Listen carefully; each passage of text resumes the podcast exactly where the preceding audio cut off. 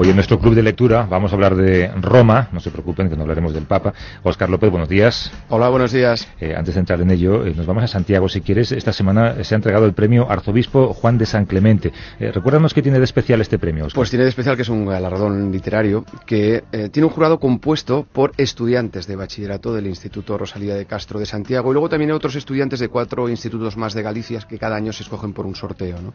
Los jóvenes estudiantes, los miembros del jurado, tienen la oportunidad en una estupenda fiesta que hacen de sentarse y de compartir mantel con los, con los premiados.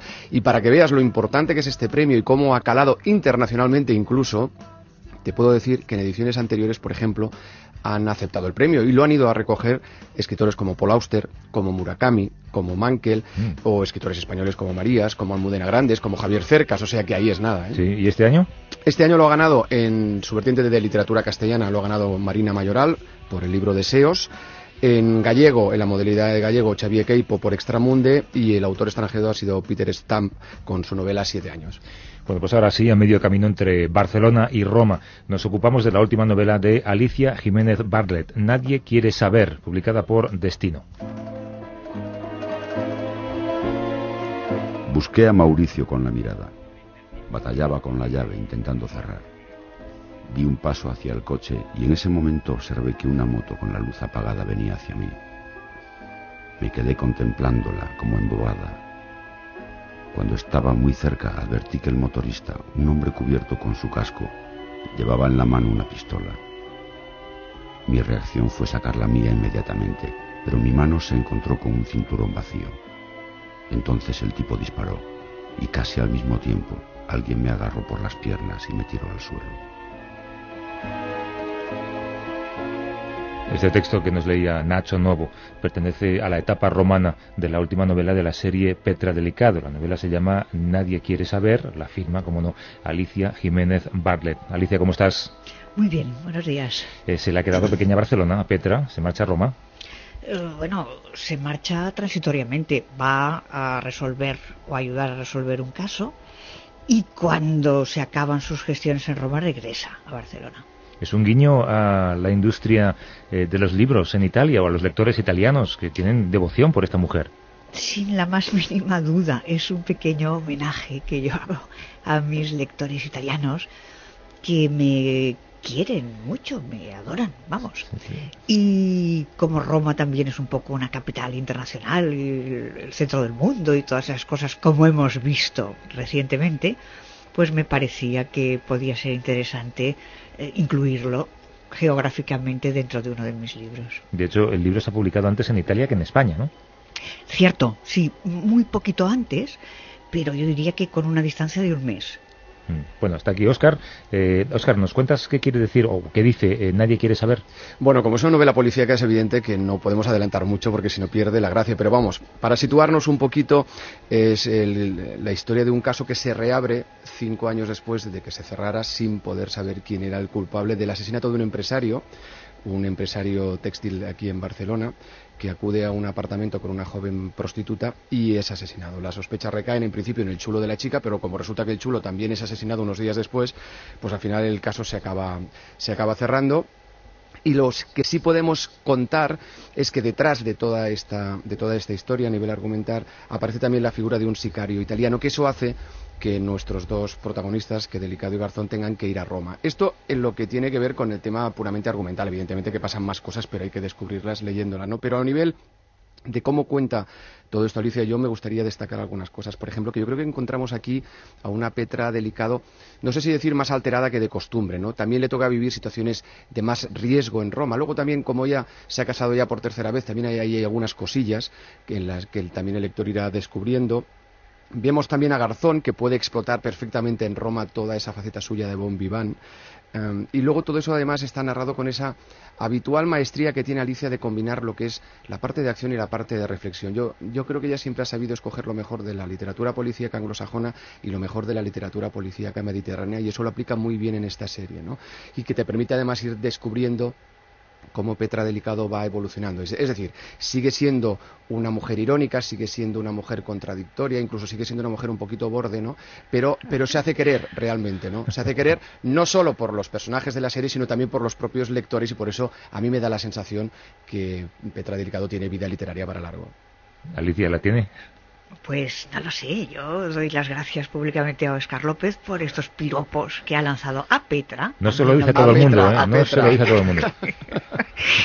Y debo decir que, bueno, sí, de momento está viva Petra, pero si yo me doy cuenta de que decae, de que he de pensar demasiado en no repetirme, he dicho reiteradamente que mm, no sé cómo acabará, pero acabará.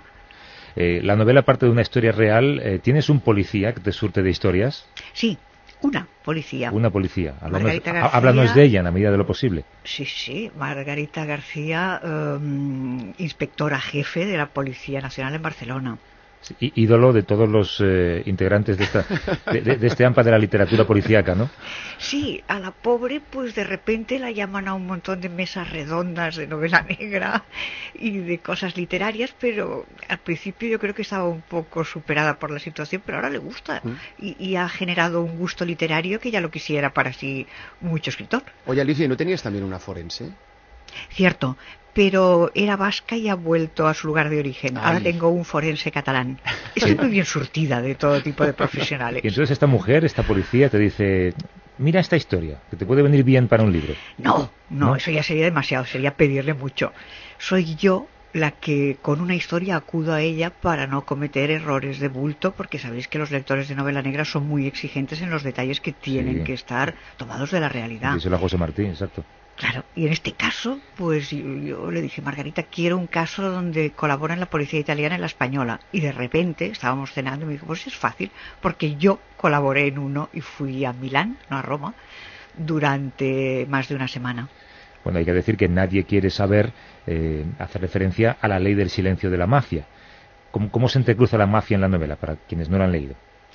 Sí, se entrecruza la camorra, que, bueno, ya lo habéis visto, pero hay una cantidad de noticias eh, muy abundantes que nos cuenta cómo la camorra, la nandreta y la cosa nostra está introducida en España, cómo blanquean capitales aquí.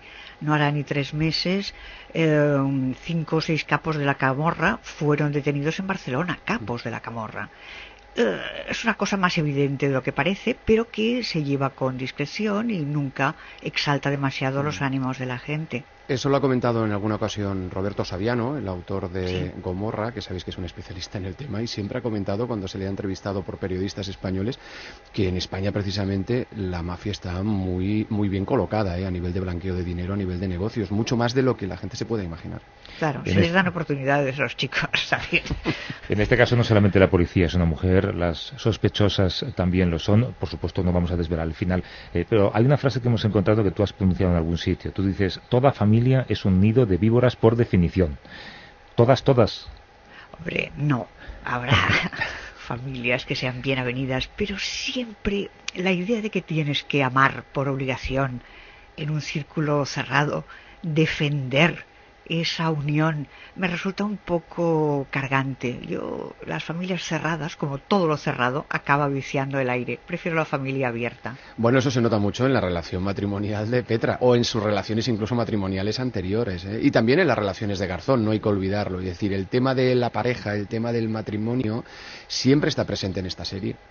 Sí, cierto, es importante porque supongo que es una de las pocas cosas que protagonizamos todos los seres humanos, ¿no? Nuestra propia historia sentimental la historia laboral es otra, pero hay veces que no es nada lucida, mientras que sin embargo gente con un perfil bajo, como se dice ahora, gente no, no muy lanzada, pues siempre puede contar su historia amorosa, aunque sea de un único y miserable matrimonio.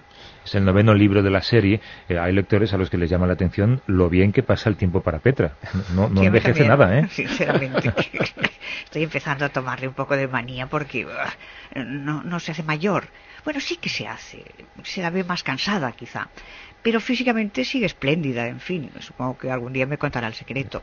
Hablamos de, policías que te filtran cosas o te cuentan cosas, hablamos del papel de los bares en el trabajo de Petra.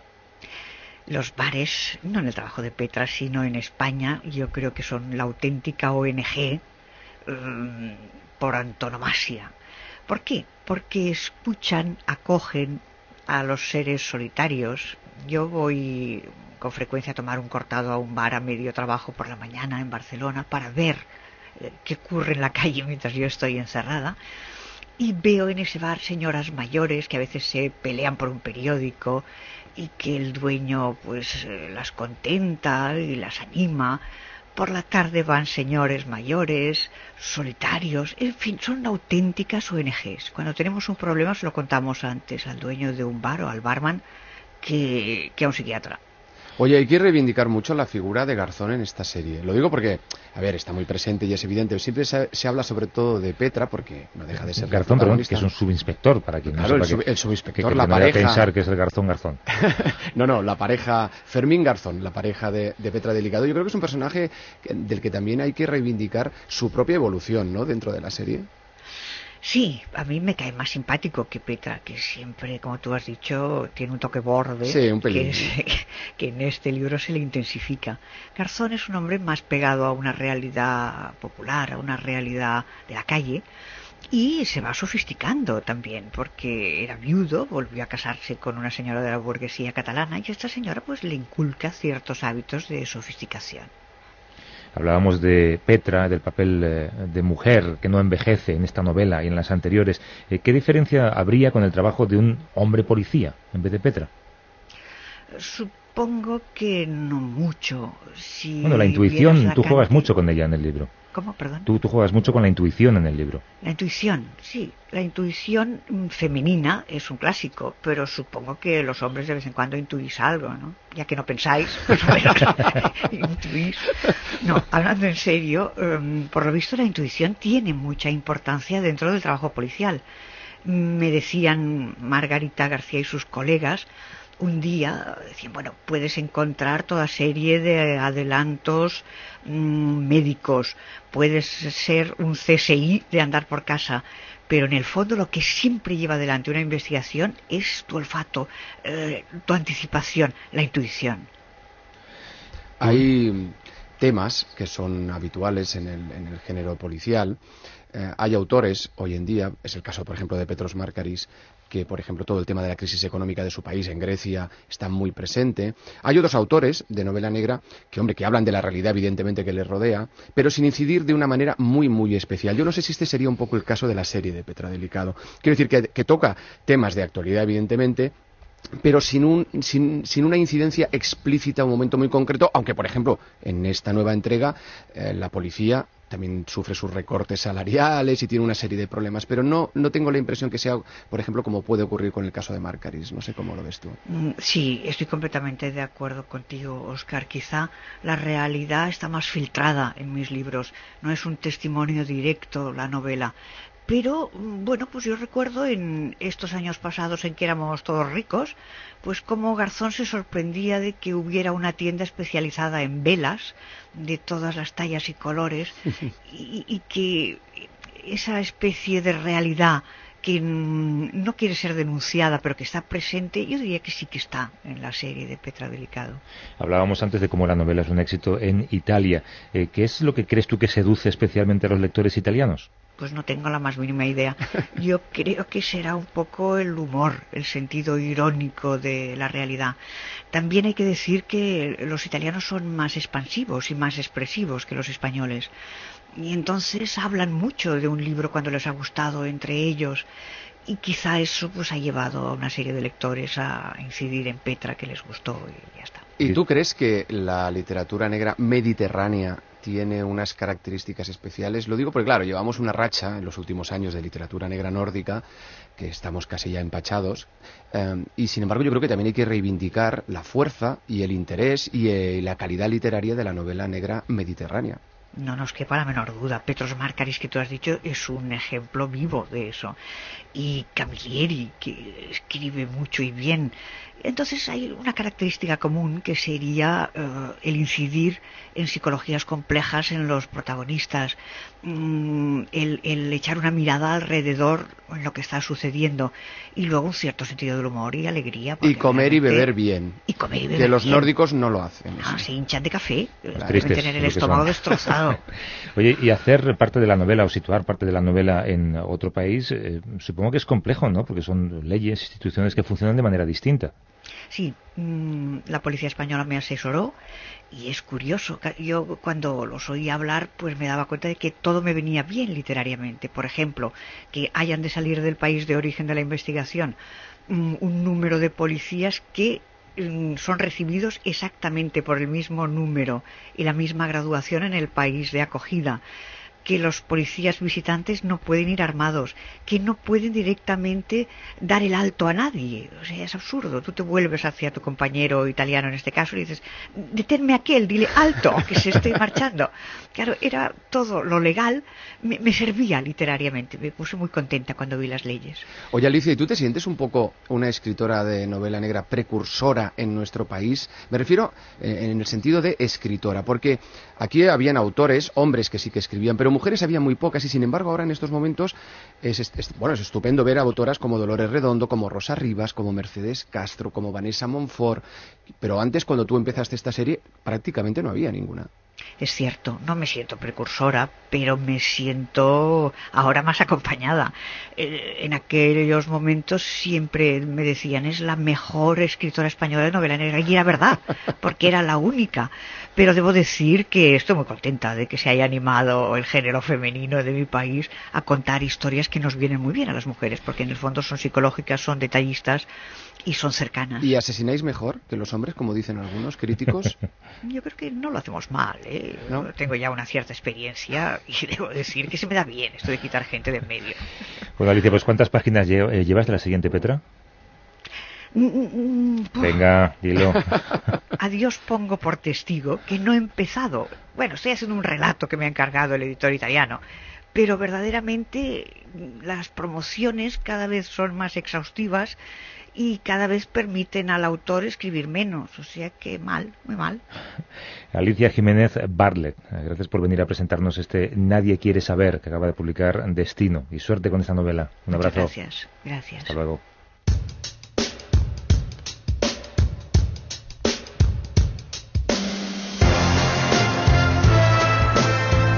¿Recomendación para hoy, Oscar? Pues os traigo Oscar y las mujeres de Santiago Roncagliolo. De verdad no voy a, no voy a decir, no voy a decir. no digas nada.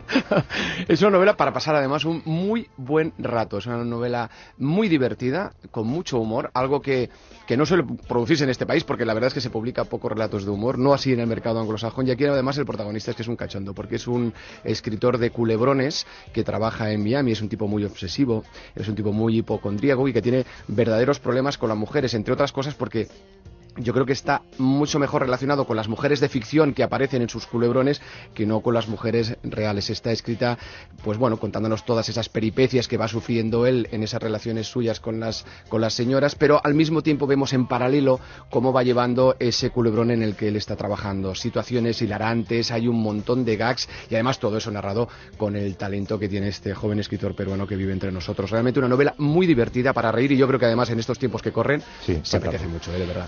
De despedir el club, eh, citamos a todos los oyentes para el próximo 13 de abril para que comentemos entre todos Brújulas que buscan sonrisas perdidas, la novela de Albert Espinosa que Grijalbo publica este próximo día 21. Óscar López, un abrazo. Un abrazo. Hasta luego.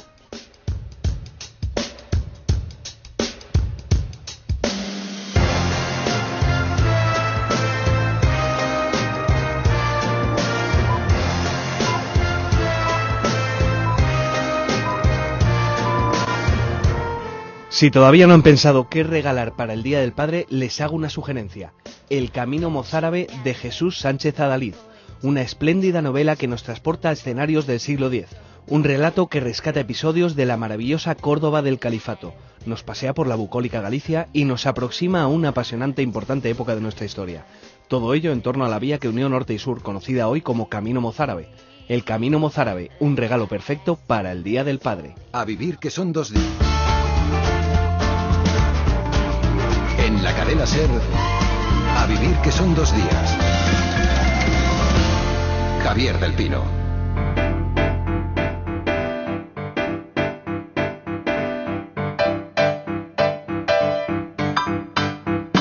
When you were here before, couldn't look you in the eye. You're just like an angel Your skin makes me cry. You float like a feather in a beautiful world. Wish I was special.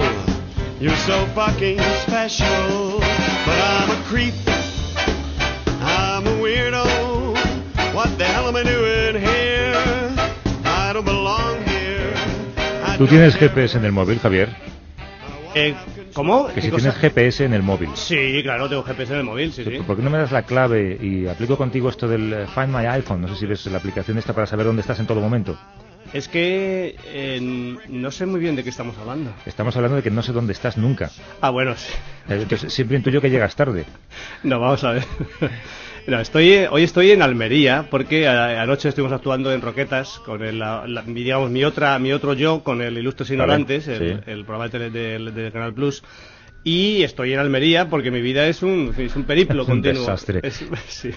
¿La semana que viene te veo aquí o no? La semana que viene estoy en Pamplona, pero sí, estoy en, estoy en Madrid y Hombre, después, del, después de la radio me voy a Pamplona. Qué bien lo pasas, ¿eh? Estos viajes por aquí y por allá. Eh, Me gusta mucho España, eh, cuidado, me gusta Lo muchísimo sé, su lo sé. gente, su gente, Sus su hoteles, gastro- sus hoteles, su gastronomía, su, bu- su buen humor, me gusta Exacto. mucho España, ¿eh?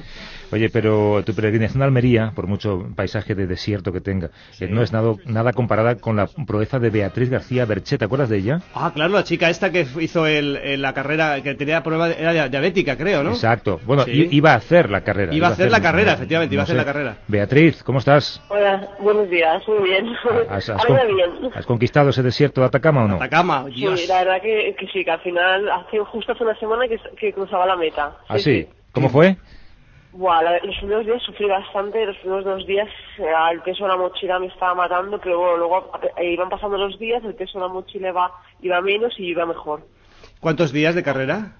Siete días. Siete, bueno, eran seis etapas, siete días. Al final lo hice en seis días, porque la etapa larga no paré, a- no paré a dormir, así que la hice toda seguida y así tuve un día de descanso. Perdóname, no paré, no paré a dormir, pero es que... Seguí corriendo. Bueno, porque te daban la opción, había corredores que preferían dormir Claro. tres o cuatro horas y luego continuar. Bueno, pero de todas maneras creo que hizo buen tiempo, ¿no? Hacía sol. Fue, estamos a 47 grados Oye, ¿y te encontraste? y ¿Para- para cuándo- a 5 así de noche. ¿Para Sí, cuándo sí. la próxima carrera? De... A ver si, si el patrocinador continúa para junio, para el desierto de Gobi en China. Ay, Dios mío. ¿Qué, qué- qué has aprendido de esta carrera? ¿Alguna dificultad que no esperabas? Cosas, no te puedes imaginar. Te- te- te digo, el- sobre todo el tema de hacer la mochila y salir con mucho menos peso, qué material me hará fal- realmente me hace falta. Eso sí, para mí lo más importante, la comida que puedo llegar a, necesitar allí por el tema de la diabetes y tal, ha sido lo más importante que puedo aprender. Bueno, pues Beatriz, suerte para la siguiente. Enhorabuena, guapa. Gracias Hasta luego. a vosotros.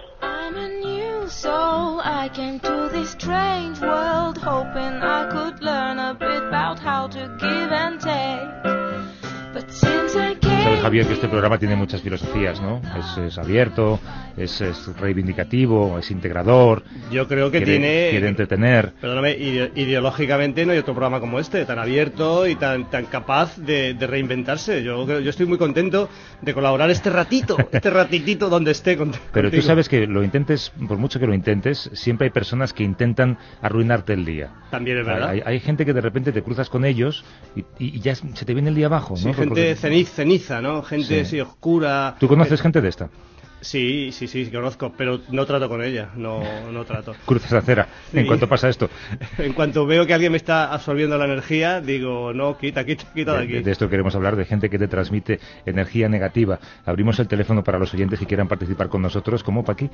Pues llamando al 902 14 60 60 y contándonos quién es esa persona tóxica a la que enviarían al desierto de Atacama, por ejemplo, sin mapas, sin agua, sin provisiones, sin nada. Vamos, esas que siempre amenazan con contagiar el mal rollo, que siempre están enfadados, que todo le parece mal. Nos pueden llamar al 902 14 60 60 o escribirnos en Facebook, en Twitter o el correo electrónico a vivir arroba cadenaser.com.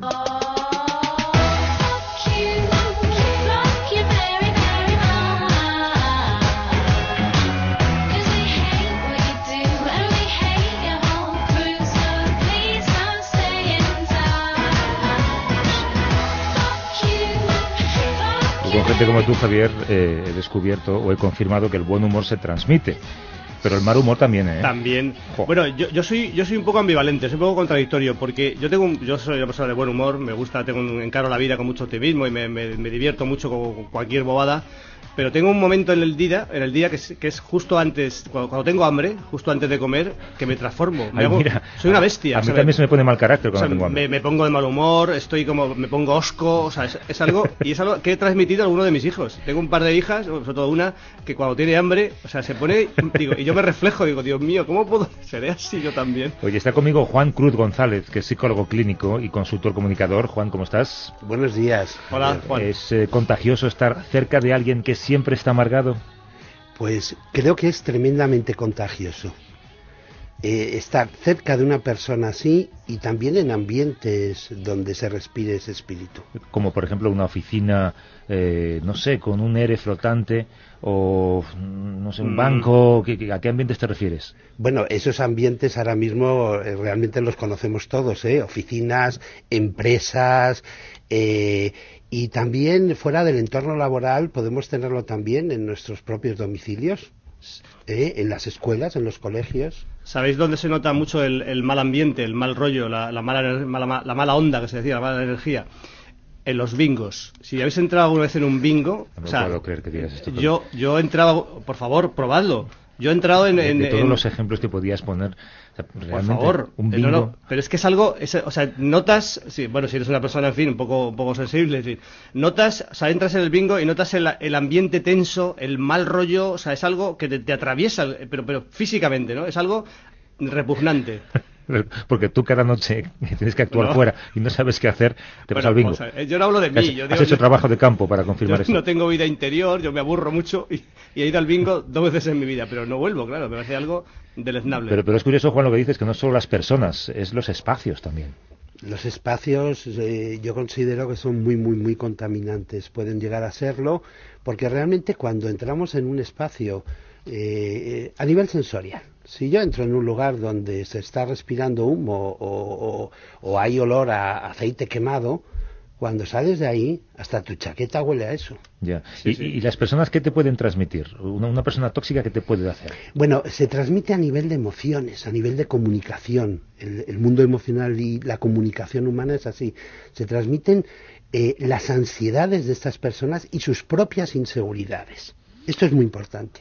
Claro. Son sus propias inseguridades, sus ansiedades, las que eh, y su baja autoestima en un momento dado, las que intentan conseguir poder y, co- y control inoculando ese veneno. Claro, igual que se dice a veces, me estás poniendo nervioso, te están poniendo negro, o te están, te están transmitiendo una energía negativa, ¿no?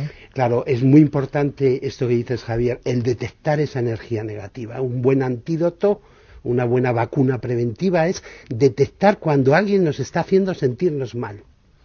Sí, además, el- si es que si se nota, en, o sea, en, cuanto te pares un segundo, mm, notas quién, con quién estás a gusto o quién estás a disgusto. Si es que además el, si te pasa, o sea, y es una cuestión casi casi de, piel, ¿no? Llegas a- hay gente que te llama por teléfono o, y, te quieres poner porque dice, me va a pasar algo simpático hablando con esta persona. Y hay gente que te llama y dice, no, no, cuidado, yo aquí no me voy, casi, casi voy a, a no coger el teléfono porque me va, a me va a amargar la tarde, sí. Nos llama Paloma desde Madrid. Paloma, buenos días. Hola, buenos días, Javier. ¿Cómo te va la mañana?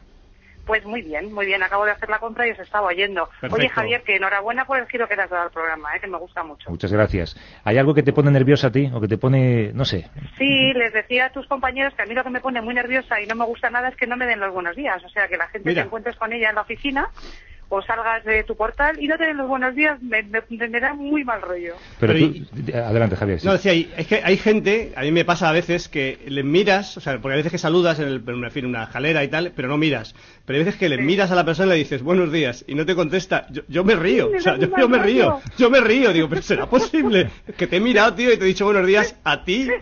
Y, me, y entonces, y entonces, claro, yo... O, o te responde con un gruñido, ¿no? Ah, como, como que no van a molestarse en modular un O poco, ¿no? en el ascensor, ¿no? En la oficina y entonces no te dicen nada. Dices, bueno, o sea, ha pasado un fantasma, no sé. Pero Paloma, tú a esta gente que no te dice buenos días en la oficina, eh, sabes quiénes son, ¿no? Nombres y apellidos, es todos los Sí. días lo mismo. Sí, yo además me deben conocer como la, la, la mujer de los buenos días porque voy dando buenos días a la gente de seguridad, del garaje, a todo el mundo. Así que yo en ese sentido sí que no pienso cejar en mi empeño. Un beso, Paloma, hasta luego. Un beso, chao. Hasta Eh, Juan, ¿hay gente especialmente permeable a estas energías negativas? Sí, sí, sí que las hay. Son vulnerables, son personas también en un momento dado o débiles, o personas o que tienen o que tienen, están pasando por un mal momento. Y esto, esto es importante entenderlo, porque cualquiera de nosotros en un momento dado podemos pasar una situación difícil, compleja en, en los diferentes roles o espacios de nuestra vida y nos sentimos más vulnerables. Y ahí es donde viene el, digamos, el, el ataque, eh, la, agresión de, de, de estas personas tóxicas. Nos dice en Twitter Carmen Arias que algo de lo más tóxico que ella siente son las mamás en patio de colegio reunidas en contubernio.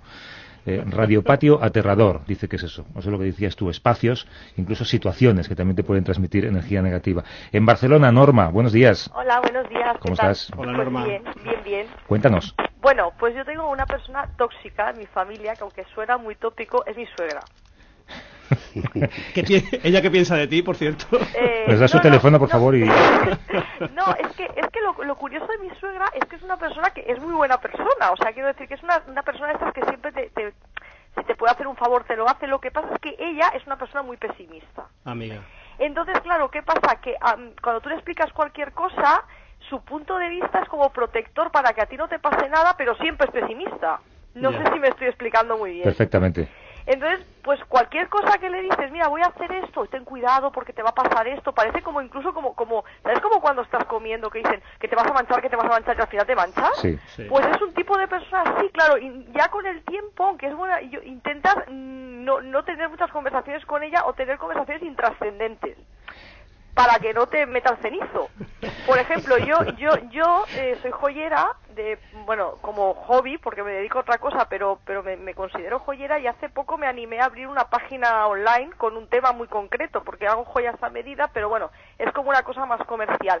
Pues cuando se enteró me dijo, ah, Pues eso no ¿cómo, cómo, cómo, cómo, cómo, cómo, se te ocurre hacer esto con la que está cayendo? Porque Dando ánimo siempre, te ¿no? muy mal, no sé qué. Y claro, ya te entra como una cosa que dices, te entra como el pánico y todo. Y dices, bueno, yo creo en el tema, lo voy a hacer, pero claro, mm, mm, mal. Norma, un beso, gracias. Venga, gracias, ¿eh? Hasta luego. Esto es un filón de toxicidad, ¿no? La familia a veces, Juan. En la familia, en la familia puede haber mucho y, y esto que nos está trayendo Norma se suele dar. Son personas que en el fondo tienen, tienen un gran corazón y son tan sobreprotectoras que lo que te hacen es asfixiarte. Y podemos, con podemos sus ayudarlas. miedos y sus temores. ¿Podemos, podemos ayudar a estas personas, digamos a las personas tóxicas, nosotros, desde nuestro planteamiento optimista? Bueno, yo sí, eh, tendríamos que diferenciar entre diferentes tipos de personas tóxicas. Hay personalidades tóxicas psicopáticas, que ahí estamos hablando de una patología grave eh, y son tremendamente dañinas. Y hay otras personas eh, que tienen un- una toxicidad, yo diría, transitoria, ¿no? Pasajera. ¿Eh? Porque están viviendo... Co- Como la de Javier antes de comer. Por ejemplo, por ejemplo, porque los niveles de dopamina no están, se alteran y entonces eso es a nivel, a nivel eh, Fisiológico, ¿no? eh, está, sí, ahí se genera todo, toda esa bioquímica cerebral. Pero, pero hay personas que por inseguridad, baja autoestima, insatisfacción o el propio estrés puede hacer que una persona Claro. en un momento dado tenga una mirada muy pesimista del mundo y, y una forma de enfocar las situaciones desde su vertiente más negativa. Y si además es sobreprotectora, pues ya te han matado. Bueno, aquí hacemos eh, periodismo de investigación. Javier, tú me pediste eh, un personaje muy particular. Te lo hemos localizado. A ver. Eh, hemos traído a un tóxico, alguien que se define a sí mismo o que se identifica con ese parámetro, es Dios pesimista, mío, Dios mío. eh, es apesu- eh, apesadumbrado. Miguel Iribar, buenos días. Anda. Muy buenas, ¿cómo estamos? Hola. ¿Qué tal, Javier? Un No- placer estar Nosotros por aquí. bien. ¿Tú, tú cómo estás, Miguel? Pues mal, no voy a decir bien, ¿no? no, la verdad es que yo sí creo en, en el pesimismo como, como forma de vida. No, no me definiría tanto como tóxico, alguna copa me tomo de vez en cuando, pero no, no me definiría como tóxico, pero sí creo que eh, en general el mundo iría mejor si la gente fuera un poco más pesimista. O sea, que en general la, toda la, burbuja inmobiliaria que nos, ha, que nos ha conducido un poco a esta crisis, si no hubiéramos sido todos más optimistas, desde los banqueros hasta el ciudadano medio, O sea, Sí, tú lo planteas. Miguel, tú lo planteas como un problema de, de expectativa, digamos. O sea, el, el optimista espera que todo vaya muy bien y entonces, Claro. como generalmente no va bien, pues te decepcionas. Entonces tú dices, tu, tu tesis o tu- es ir un poco de negativos para que luego la realidad te, te supere lo que tus expectativas, algo así. Exactamente, o sea, yo creo que eh, no puedes hipotecarte mm, no solamente económicamente, sino que, bueno, también creo que una relación de pareja no deja de ser una especie de burbuja inmobiliaria afectiva, ¿no? O sea, o sea, tú de algún modo de- tienes tu nuevo ligue y es como un, un terrenito nuevo en el que inviertes tiempo, eh, afecto, sexo, o sea, tienes siempre sexo por encima de tus posibilidades, vendes una imagen de ti misma falsa, eh, todo funciona como si fuéramos promotores inmobiliarios, eh, pues, en fin, locos, ¿no? ¿Qué, qué, qué pasó en tu infancia, Miguel? ¿En, qué, en qué punto, ¿En qué punto hubo este giro tan raro? Pues no lo sé, yo creo que de hecho me, me crié en, en Triana y debería haber salido un poquito más alegre, pero, pero todo se torció en algún momento, sí. Vamos a escuchar un fragmento de un monólogo tuyo. Yo quiero un programa Españoles jodidos por el mundo, ¿vale? Españoles en cárceles de Marruecos. Ver a un pavo desnutrido mirando a cámara, diciendo, joder, pues yo la verdad es que pensé que era una buenísima idea meterme 50 huevos de hachís por el culo y atravesar la frontera, pero no. Aunque mamá, de verdad, no te preocupes, aquí no se está tan mal, la cárcel no es tan chunga. Total, una vez que te metes por ahí 50 huevos, lo demás viene solo, ¿no? O sea, Ah, eso... Hay una frase en, en tu monólogo que nos duele especialmente.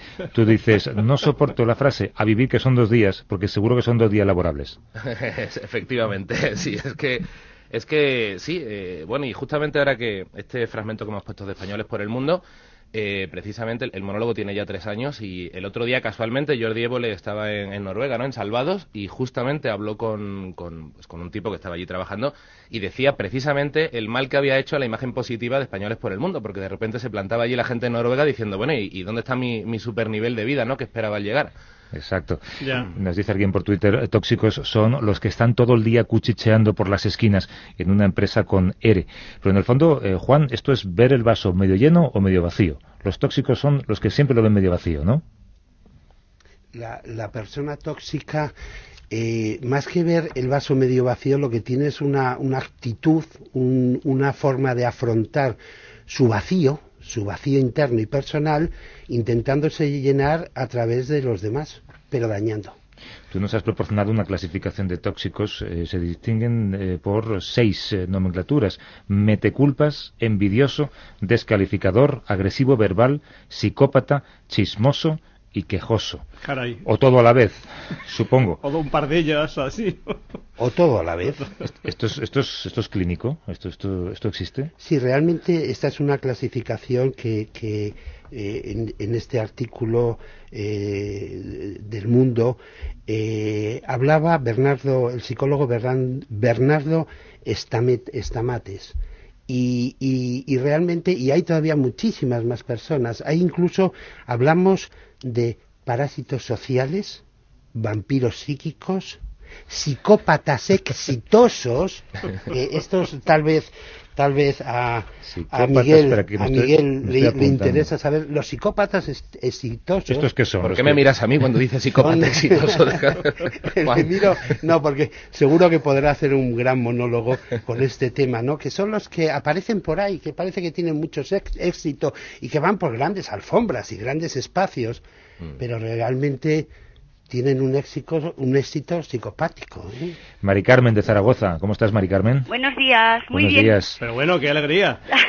De las cinco villas, ¿eh? Lo tengo que decir. Dilo. Las villas. Gea de los Caballeros, hay que hacer publicidad. Eso está muy bien. Felicidades por el programa. Muchas gracias. ¿A, a ti qué te da mal rollo, Mari Carmen? Muy mal rollo. Saludas a alguien por la calle. Hola, buenos días, buenas tardes, ¿qué tal? Y lleva las gafas de sol. Bueno, pero si hace sol, hija. Que no, hijo, que, que yo si no veo los ojos no sé dónde está mirando. O sea, tú abogas por quitarse las gafas de sol para decir buenos días. Y yo me las quito. Por lo, no para seguir la conversación, no Ah. quiero decir solo adiós, buenos días. ¿Cómo estás? Y yo digo, ¿me estará mirando? Ya, pero hay mucha gente fotófoba, entonces no, no aguanta la luz. Mucha, mucha no hay, Javier. Lo entiendo, pero nos conocemos, ¿no? Cuando vamos por la calle. Y, y yo digo, ¿me estará mirando o no? ¿Le importará la conversación? Porque Exacto. los ojos dicen mucho, ¿no? ¿Y, y qué me dices, Mari Carmen, de los que llevan gafas de sol en interior? esto ya no tiene explicación, ¿no? Eso que es mal rollo, ¿verdad? A lo mejor es que han estado de marcha la noche anterior. ¿no? Claro, es que algo, algo oculta. Un beso, Mari Carmen. Hay un besico muy fuerte a todos y felicidades. Hasta luego. Bueno, si alguien se identifica a sí mismo o cree intuir en estas definiciones que pertenece a una de esas categorías, eh, ¿qué puede hacer para corregirlo? Si pertenece a la categoría de, de los que realmente están de una manera continuada y ya se ha convertido en una especie de, de conducta habitual, ¿no? De un modo operandi, yo creo que deberían pedir apoyo, apoyo y ayuda, ¿eh? porque, porque pueden, se están dañando a sí mismos y están dañando muchísimo a su entorno. Están haciendo el mal. Eh, Yo, tengo un truco para defenderme de, de la gente que te absorbe la energía. Es- Sabéis que cuando, si os fijáis, cuando habláis con las personas, cuando alguien está inseguro y tal, se protege siempre eh, eh, poniéndose los brazos, en, en- en- como cruzando los brazos en- Sí. sobre el pecho, ¿no? Es una forma de protección, pero hay una forma de protección muy mucho mejor que es tú, os lo digo para que lo hagáis, co- con las manos cruza los dedos y entonces, eh, cruzando los dedos en- delante del pecho, los dedos índices los juntas y te proteges como si hicieras como un como apuntando hacia el cielo y te lo pones en el pecho. Eso te protege de, la- de las energías negativas. Eso mientras que hablas con alguien. Eso, alguien que tú consideras que te está, Vale. que te está chupando. Sí, sí. Miguel, tú has llegado al punto de que alguien se ha cruzado la acera eh, porque ya conoce tus efluvios negativos. No tanto, pero es verdad que si alguien pusiera los dedos, como dice Javier, yo me iría. O sea, eso, eso sí lo tengo Es claro. por mí, me doy por aludido, ¿no? Sí, sí, sí. Vale, Pues eh, Juan Cruz, eh, psicólogo clínico y consultor, comunicador, y Miguel Iríbar, eh, que se autodenomina como paradigma del pesimismo, pues agradezco habernos iluminado en sentido positivo y en negativo. Gracias a los dos, un abrazo. Muchísimas gracias. Hasta luego. Gracias a vosotros.